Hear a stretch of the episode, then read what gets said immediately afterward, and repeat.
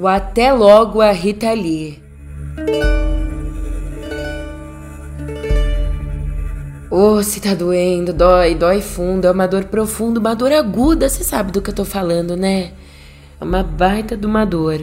Mas eu vou desejar um ótimo dia, uma ótima tarde, uma ótima noite para você.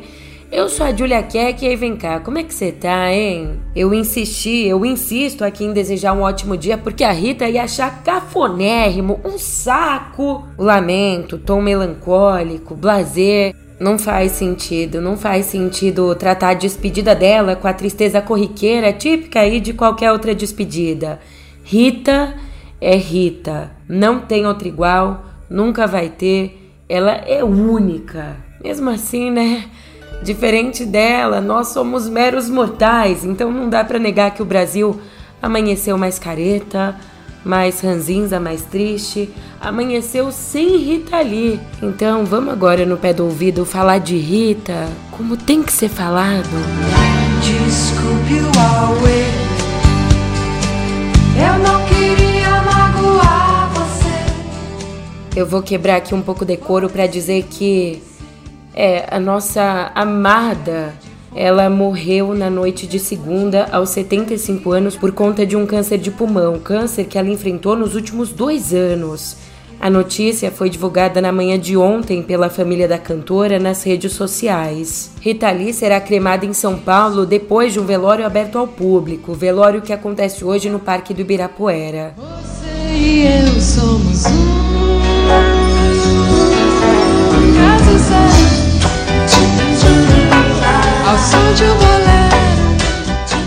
O caso sério de Rita, seu grande companheiro de vida, parceiro por 46 anos, o Roberto de Carvalho, publicou nas redes uma homenagem a ela, com uma foto linda da Rita e a legenda: É tarde, já vou indo, preciso ir embora até amanhã. É tarde, já vou indo, preciso ir embora até amanhã. Quando eu saí desse bichinho não demora em. Antônio Lee, o caçula do casal, escreveu assim nas redes: Ô oh, mamacita, I love you so. Esperando você me visitar nos meus sonhos para continuar as nossas longas conversas sobre o universo. Minha mamãe, obrigado. Beto, outro filho dela, disse, abre aspas, te amo para sempre. Uma grande parte de mim morreu hoje. João, o terceiro filho deles, se despediu da mãe com um texto e um vídeo ali da infância registrando que, abre aspas, você é sim a rainha dessa porra toda. O mundo perdeu uma das pessoas mais únicas e incríveis que já existiu. Eu perdi a minha mãe, mas você é eterna. Seu legado, sua história e sua arte viverão para sempre. Essa é a minha missão para a vida toda. Fecha aspas. Se eu demoro, mamãezinha tá as homenagens se estenderam por todo o país. A atual ministra da Cultura, Margarete Menezes, estava no Senado quando soube da morte e não segurou as lágrimas. E que nós estamos tendo agora de novo nosso ministério remontado. Ih, meu Deus. Perdão.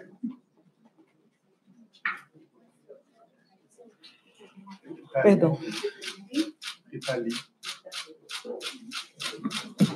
É, vamos até fazer uma pequena interrupção, né, que acabamos também de tomar conhecimento que do falecimento da Rita Lee. E a... Presidente, dado o carinho que a nossa ministra tem pela Rita Lee, o Brasil inteiro, se entender que devemos suspender, eu acho que todos nós, senadores, não teríamos problema com isso. A gente sabe da ligação e da amizade e do carinho que as duas uma tinham pela outra. Presidente, é... Alô? É. Eu quero agradecer à senadora, mas a Rita Lee não é uma nenhuma questão direta de amizade, apesar de do reconhecimento que eu tive alguns poucos momentos assim com ela, mas é pelo que ela simboliza para o Brasil, é pelo que ela simboliza para a música popular brasileira, como uma mulher revolucionária, E a Rita Lee especialmente porque por tudo que ela representa. O presidente Lula decretou luto oficial de três dias e publicou uma mensagem no Twitter que diz: Rita ajudou a transformar a música brasileira com sua criatividade e ousadia. Não poupava nada nem ninguém com seu humor e eloquência. Enfrentou o machismo na vida e na música inspirou gerações de mulheres no rock e na arte. Mas acontece, querido, que rock também tem ovários e úteros. Bate em mim se você não concordar. Eu acho que na última encarnação eu fui um rapaz. Nessa vida, quando eu me vi de mulher, eu achei uma coisa fantástica o feminino em mim, a xereca, a, a, a, né? porque nós temos um, nós administramos mais buracos do que os homens, né? nós temos mais buraquinhos. E eu sendo mulher desacatando a autoridade masculina, para mim era o máximo.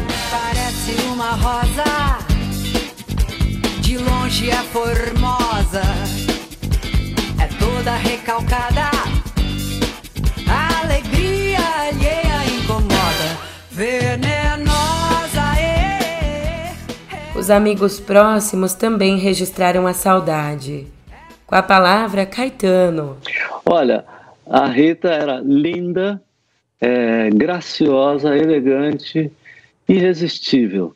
E na presença artística, ela já desde cedo demonstrava uma espécie de liberdade de uma mulher jovem é, que é, é sugeriria milhões de vivências. Mas entre mim e ela houve sempre uma, uma, uma cerimônia, eu já disse isso antes, mas não aspecto. Agora escuta o nosso Ney Mato Grosso lembrando quando apresentou Rita e Roberto. Estava fazendo um show no Beco, em São Paulo, e o, o, ele tocava comigo, né? Ele era meu guitarrista. E aí ela foi ver o show. Mas eu, eu achei, eu percebi que ela ficou interessada nele. Aí ela me disse assim no final: vai jantar lá em casa amanhã, se você quiser levar algum músico, pode levar. Aí eu pensei assim, já sei até qual que eu vou levar, né? Foi impressionante, porque eles já se juntaram, já sentaram no piano e começaram a tocar piano os dois juntos, tá? E cantando coisas assim. Já tínhamos, aí depois jantamos e tal, e aí eu vim embora, deixei ele lá. E ali a história começou. O Gilberto Gil escreveu: Descansa, minha irmã. Nando Reis se emocionou. Tenho uma irmã que sofreu, teve paralisia cerebral quando bebê, e ela tem comprometimento neurológico e tudo mais. E a música da Rita Lee era a, a, lá em casa, era a única coisa que a Lulu, minha irmã, gostava, que acalmava a Lulu. A Lulu é louca. Então a Rita tem lá em casa um lugar de santa, assim, sabe? Porque era muito. Era incrível, porque era barra pesada, assim, né? E daí botava a música da, da Rita, então os discos foram ouvidos a exaustão, porque a Lulu queria, queria, queria, queria, queria ouvir ambos aquele disco. E eu, há uns anos atrás, quando nas, uh, veio. A, saiu a caixa né, dela de CD, daí eu dei pra Lulu, enfim, tem essa esse lugar também maluco na minha vida. Da minha irmã, sim, ela tá. Ela é.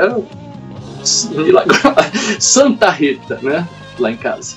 Sérgio Dias, parceiro dela nos Mutantes, desabafou dizendo: Rita, meu grande amor, que pena. Andei fazendo de puro aço luminoso se acredita que a Rita escreveu o próprio epitáfio? É claro que acredita, né? Não tem nada mais a cara dela. Rita sabia exatamente o que queria escrito na lápide dela, simples e direto. Abre aspas. Ela nunca foi um bom exemplo, mas era gente boa. Como eu disse, esse foi o justo epitáfio que a própria cantora registrou no primeiro livro de memórias dela, o Rita Lee, uma autobiografia de 2016. E como ela tinha história para contar, hein? Eu sou uma palhaça que não deu certo, né? É Fui ser cantora, deu um pouco certo. Rita Lee Jones nasceu em 1947 em São Paulo e despertou para a música desde a infância. Em 1964, conheceu o baixista Arnaldo Batista, com quem começou um namoro e entrou para o grupo dele, os Wooden Faces. Dali, com a entrada do Sérgio Dias na guitarra, nasceriam dois anos depois os Mutantes, até hoje uma das mais respeitadas bandas da história do rock brasileiro. Mas a explosão veio um ano depois, quando acompanharam Gilberto Gil em Domingo no Parque, no terceiro Festival de Música Popular Brasileira da Record. A música que vem logo a seguir é de outro compositor que procura dar, segundo afirma, um som universal à música brasileira. É Domingo no Parque. Os Mutantes. Os Mutantes irão cantar num arranjo de Rogério Duprá com Gilberto Gil.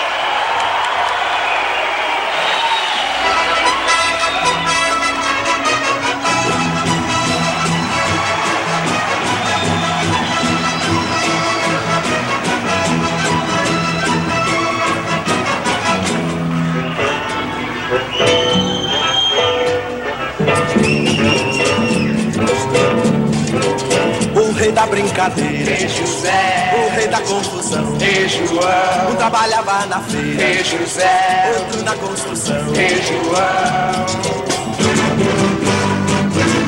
A semana passada, no fim da semana, João resolveu não brigar. No domingo de tarde saiu a pressa. Misturando rock psicodélico com tropicália, aquela coisa doida, vanguardista, o trio gravou discos fundamentais. Mas Rita acabou expulsa do grupo em 72, depois do fim do casamento com Arnaldo.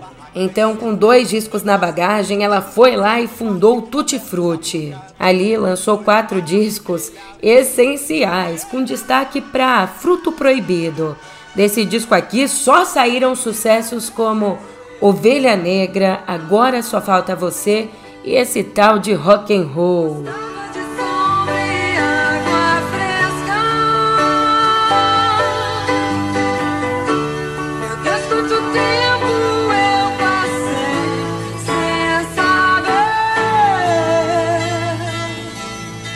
Em 1976, a polícia invadiu a casa dela e apreendeu por porte de drogas. O flagrante foi forjado. Rita estava grávida do primeiro filho e anormalmente sóbria. Daí não deu outra. A prisão provocou uma onda de solidariedade da MPB com a roqueira. Ali, a partir do disco homônimo dela de 1979 e já em plena parceria com Roberto de Carvalho, deu uma guinada pop na carreira, tornando-se uma das artistas mais queridas do país. Em 91, depois do bem-sucedido Bossa Roll, ela se separou do Roberto. Roberto que não aguentava mais a história das drogas, o envolvimento dela com as drogas. Mas cinco anos depois, quando Rita sofreu um acidente doméstico, eles voltaram. Voltaram, casaram-se formalmente e ficaram juntos até o fim. Anos atrás eu tive um acidente, eu estava toda arrebentada no hospital, foi um terror. E aí ele chegou e me propôs casamento. Eu, naquele estado, estava completamente torta, horrenda. Hum. E esta maravilha. A maior homenagem está aqui, ó. Isso aqui é uma homenagem o resto da vida. Venha sugar o calor de dentro do meu sangue vermelho, tão vivo, tão eterno, veneno que mata sua sede. Vestindo fantasias, não sei o que, a gente É. transou em todos os cantos do quarto, no banheiro, embaixo da cama, em cima da poltrona, todos os lugares. E aí pintou a acabou, caiu pro lado, e a mão pegou o violão. E aí, mania de você. Mania de você foi assim. O que eu registro mesmo foi esse, esse encontro a quatro mãos, depois a duas bocas, depois uma pessoa só.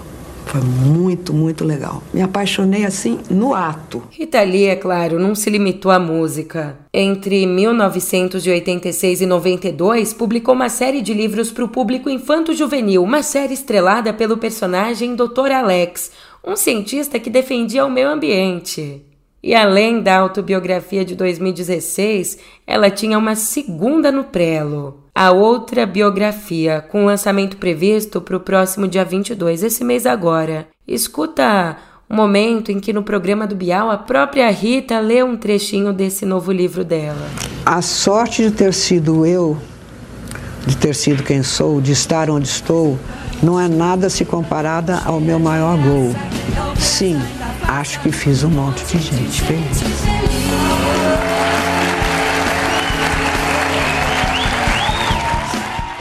Ou se fez, Rita.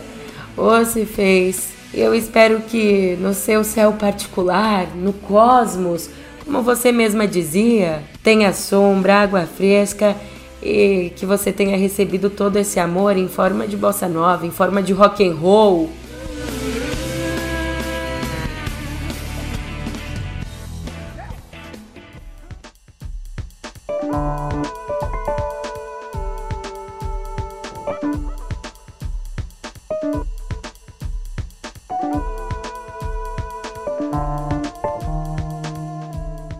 Não desvia o foco agora, escuta cada palavra disso aqui. Abre aspas.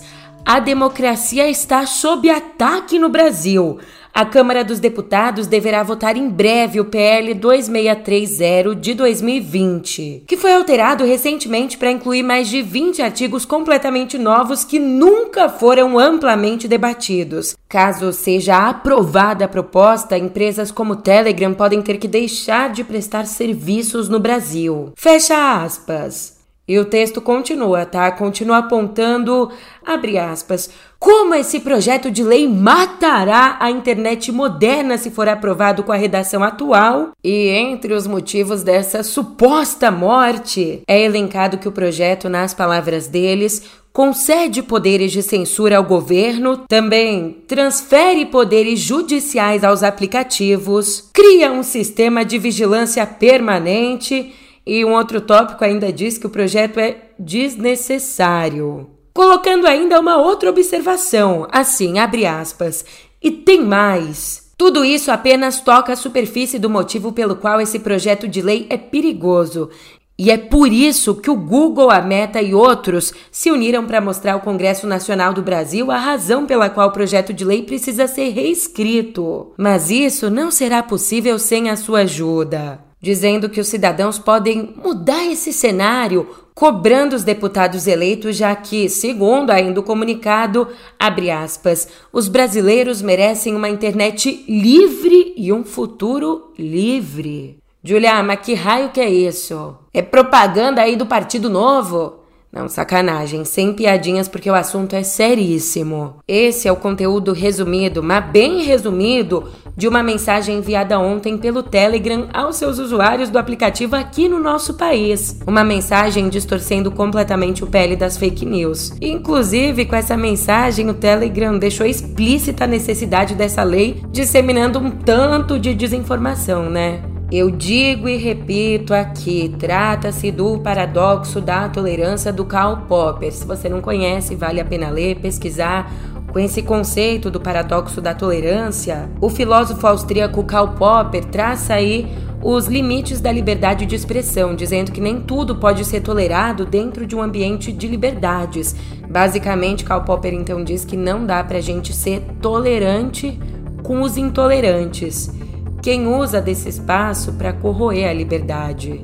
Voltando à notícia, nossa, eu fico até nervosa, mas voltando à notícia, o texto contrário ao projeto de lei foi enviado pelo canal Telegram Brasil, um canal de comunicação oficial da plataforma de mensagens. E como você sabe, pelo menos nesse movimento, o Telegram não tá sozinho. No começo do mês, no dia 1 mesmo, 1 de maio, véspera da votação do projeto, o Google usou seu buscador para criticar o PL das fake news. Mas agora, meu amor, eu mesma acabei de te dizer, né, que o Telegram citou as outras bigs no comunicado.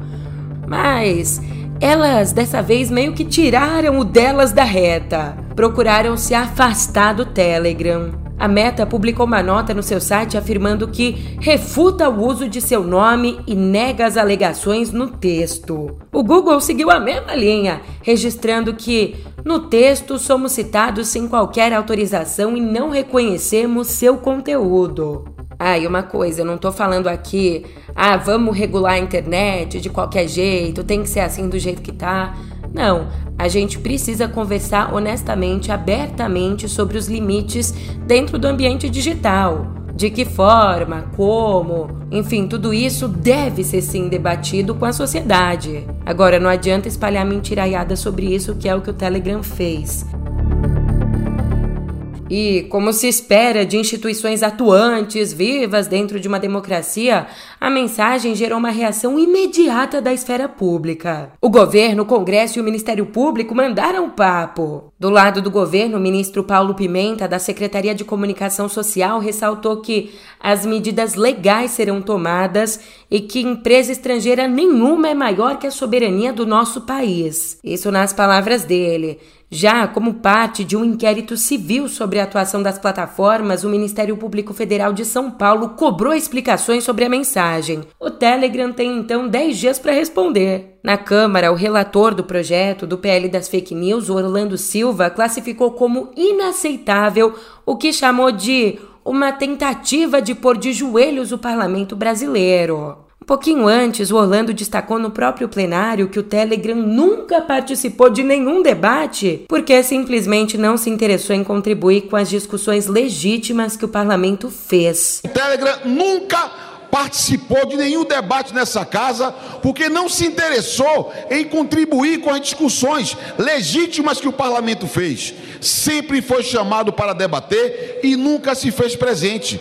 E agora, presidente, imagine, distribui para todos os brasileiros, abusando do poder econômico, utilizando a sua estrutura para mentir, para atacar a democracia brasileira, porque atacar o parlamento é atacar a democracia brasileira. O Telegram mente e de modo vil tenta intervir no debate que o parlamento faz. Essa casa tem autonomia para decidir, presidente, o que considerar adequado. Essa casa, essa casa tem legitimidade popular para decidir o que quiser acerca de temas que fortaleçam a democracia, que acabe com fake news, que acabe com desinformação, que impeça que a internet continue sendo lugar para perpetrar crimes contra a criança, crimes contra a democracia. Por isso é minha indignação, presidente. Enquanto isso, no Supremo, a presidente da corte, a ministra Rosa Weber, marcou para o próximo dia 17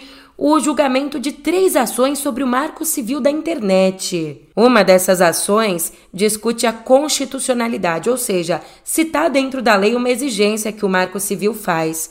Ele diz que é necessária uma ordem judicial prévia e específica de exclusão de conteúdo para que as plataformas possam ser responsabilizadas pelo que dizem, pelos atos ilícitos de terceiros, ou seja, atos praticados pelos usuários. Em outras palavras, hoje a lei que regulamenta a internet diz que o Facebook, por exemplo, só pode ser responsabilizado por algo que um usuário dele faça se existir uma ordem judicial para isso. Mas como eu disse, o Supremo vai julgar aí três ações, então esse é só o começo. A segunda é um recurso que discute se Caso não tenha essa necessidade de uma ação judicial, a empresa que hospeda um site tem ou não o dever de fiscalizar conteúdo e retirá-lo do ar se o material for considerado ofensivo. De quem que é a responsabilidade de fiscalizar? É o que está em debate. Já a terceira é a mais polêmica. Ela analisa a possibilidade do bloqueio judicial, ou seja, o banimento em casos extremos de serviços como o WhatsApp e o Telegram. Esse julgamento, como ele já define algumas diretrizes quadradinhas, ele pode então terminar como uma alternativa ao PL das fake news para regulamentar a atuação das plataformas no controle dos discursos de ódio e desinformação. Mas você sabe qual é que é o pior, que, que me deixa brava mesmo? No Congresso, onde tem um bando de cara bem pago e eleito para exatamente se organizar e resolver esse problema da desinformação, esse mesmo congresso é tomado quase que todo dia por bate-boca, pela quinta série, por gritaria de parlamentar mimizento. Então, mais uma audiência pública no Senado foi palco de bate-boca. Coisa assim, coisa feia, do último escalão. Dessa vez na Comissão de Segurança Pública. Porrada! Porrada! Vamos quebrar, vamos quebrar tudo. Pra você entender um pouco aí do bafafá, ao tratar dos atos golpistas do 8 de janeiro, o senador Marcos Duval acusou o ministro da Justiça, o Flávio Dino, de omissão nos ataques e pediu o afastamento dele. Daí o Dino respondeu num tom bem irônico, respondeu assim: "Se o senhor é da SWAT, eu sou dos Vingadores. O senhor conhece Capitão América, Homem-Aranha?" Eu estava, se eu cheguei, é porque é uma dinâmica. Eu, como o senhor sabe, as pessoas se deslocam. Eu não estava e me desloquei e cheguei. Então não adianta pegar trechos de entrevistas para pescar contradições inexistentes, a não ser na sua mente. É, na verdade, o que acontece? Eu não estava lá. Eu fui avisado e cheguei. Aí o senhor pergunta: o presidente Lula foi avisado? Claro que foi. Quando eu cheguei, eu telefonei para ele. E eu digo na entrevista que o senhor mostrou, claro que ele já sabia. É porque em Araraquara tem televisão. Quando eu liguei ao presidente Lula, ele já tinha visto na televisão. É isso que eu quis dizer, que o senhor cortou ali o vidro, que eu disse, claro que o presidente Lula já sabia, claro, porque quando eu cheguei, me desloquei, cheguei e telefonei a ele, ele tinha ligado a televisão e ele tinha visto, a exemplo do senhor e de todas as pessoas. Então, essas construções mentais que o senhor faz, muito singulares, realmente não têm suporte nos fatos. Esse seu olhar criminalizador, esse seu olhar é, agressivo, o senhor tem se dedicado nas suas redes sociais, aí eu não posso ir na sua rede social, do Flávio eu vou, se dedicado a vídeos difumatórios, agressivos contra mim, obsessivos.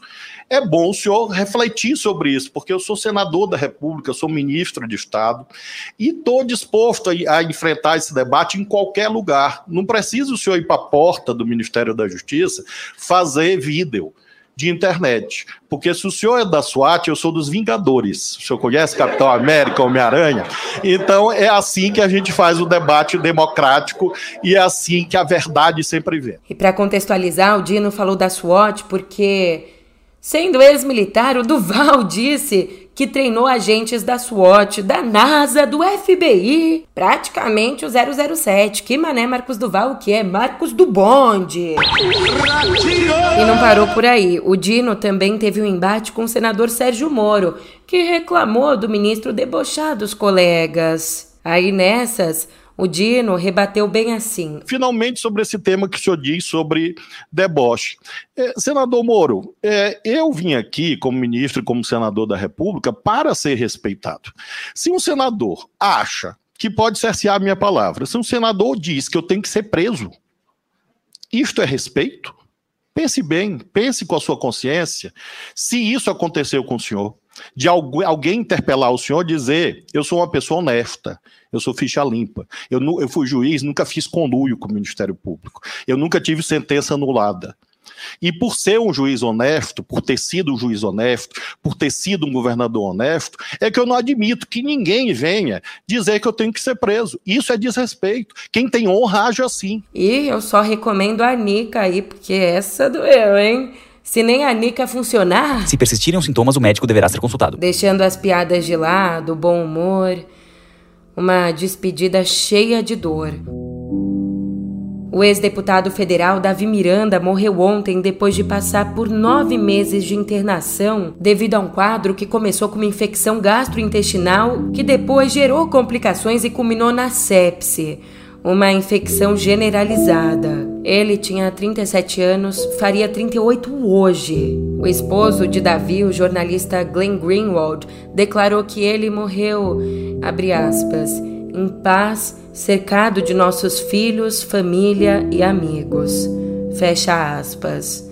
Os dois eram casados há 17 anos e tinham três filhos. Davi, órfão de mãe e com pai desconhecido, foi criado pela tia na favela do Jacarezinho, no Rio. Já casado com Greenwald, ele se envolveu na campanha pelo asilo de Edward Snowden aqui no Brasil e também nas revelações sobre o sistema de vigilância global da Agência de Segurança Nacional. Então, em 2016, tornou-se pelo PSOL o primeiro vereador assumidamente gay do Rio. Em 2019, com a desistência de Jean Willis, ele assumiu como deputado federal. No mesmo ano, foi eleito pela revista Time um dos 10 líderes da próxima geração. Em janeiro do ano passado, ele deixou o pessoal e se filiou ao PDT. O corpo de Miranda será velado hoje, das duas às três da tarde, na Câmara Municipal do Rio.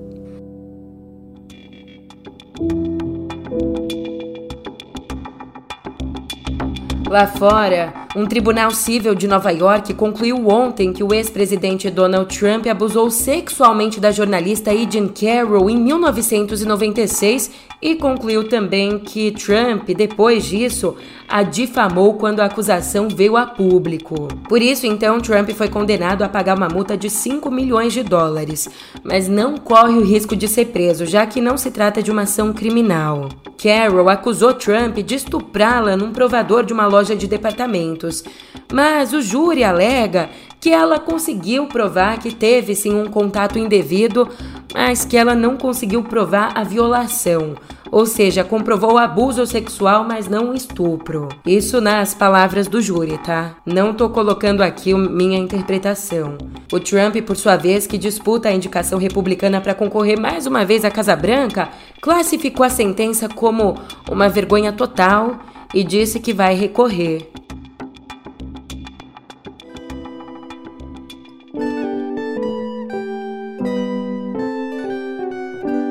Alô, estudantes desse meu Brasilzão! O calendário, ou seja, o cronograma e as regras do Enem 2023 já estão disponíveis. Presta atenção pra você não comer bola. De acordo com o edital, as inscrições podem ser feitas do dia 5 ao dia 16 de junho, enquanto que a taxa de inscrição de 85 reais deve ser paga até o dia 21 também de junho. Já para as provas tem um tempinho a mais aí para se preparar. Elas vão ser aplicadas nos dias 5 e 12 de novembro. E um alerta aqui. Eu juro que não é distopia. Juro que a fonte dessa notícia não é o sensacionalista. Isso aqui, meu amor, dá uma discussão e tanto. O governo do Mato Grosso do Sul decidiu anunciar uma medida para combater a evasão, evitar que as crianças continuem abandonando a escola por conta do bullying. E é um cenário preocupante mesmo, isso é inegável. No ano passado, o estado registrou 142 alunos que se afastaram dos estudos. E ainda, segundo a pesquisa IBGE do ano passado, 40% dos estudantes brasileiros admitiram que já sofreram provocação ou intimidação na escola. Julia, então se esse é um problemão, por que, que você disse que essa notícia parece uma distopia? É óbvio que esse tipo de violência deve sim ser combatido, precisa mas o ponto aqui é de que forma que o governo do Mato Grosso do Sul pretende fazer isso. O estado, sem brincadeira, ele simplesmente anunciou o programa MS Saúde mais saúde menos fila. Um programa que prevê o investimento de 53 milhões de reais em cirurgias plásticas voltadas para estudantes de escolas públicas ou privadas que sofrem bullying. É isso mesmo.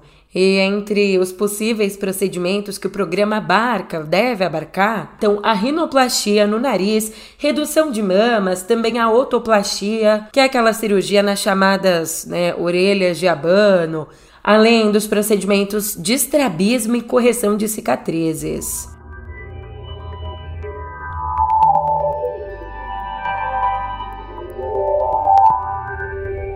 É, é cotidiano. É digital? Também é. Mas tá cada dia mais difícil. O LinkedIn anunciou a demissão em massa de funcionários e também o encerramento do aplicativo na China. Com esse corte aí, mais de 700 profissionais vão ser afetados, profissionais dos setores de venda, operações e suporte da companhia. Companhia que, aliás, colocou a responsa dos cortes nas abre aspas, no que eles chamaram aí, né, de mudanças no comportamento do cliente e crescimento mais lento de receita. Já a saída da China é uma etapa aí de um processo que começou já tem um tempo, lá em 2021, quando o LinkedIn anunciou que em breve deixaria o país por considerá-lo desafiador. Então, em comunicado agora, a empresa disse que o app local de empregos no país asiático será encerrado até agosto. E vem cá, faz um exercício comigo. Eu vou colocar um som e aí você me diz o que, que passou aí pela tua cabeça, tá?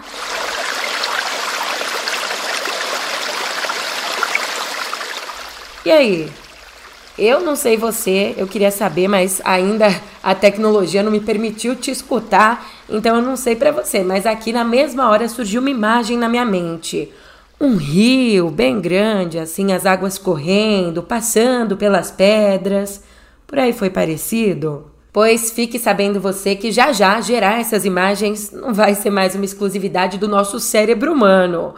Ontem a Meta apresentou a nova inteligência artificial deles. E ó, chamado de ImageBind. Esse sistema analisa dados multissensoriais como visão e sensação de profundidade de um jeito bem parecido com o cérebro humano, transformando isso então num comando para gerar uma ação. Falando de um jeito mais claro, trazendo um exemplo, ali na plataforma a gente pode fazer um upload de um som da floresta, com a chuva caindo lá distante então receber imagens dessa possível floresta que foi gerada a partir do som e das noções de espaço e profundidade. Uma outra possibilidade é dar um comando em texto e receber um vídeo com pedido. Mas não vai ser tão já por enquanto não. O ImageBind está em fase de otimização e não tem previsão certinha aí de uma data para chegar no mercado. Mas uma outra informação tão chocante quanto o WhatsApp pode se tornar ilegal no Reino Unido. Sim, pode ir para a ilegalidade por conta de um projeto de lei sobre segurança online.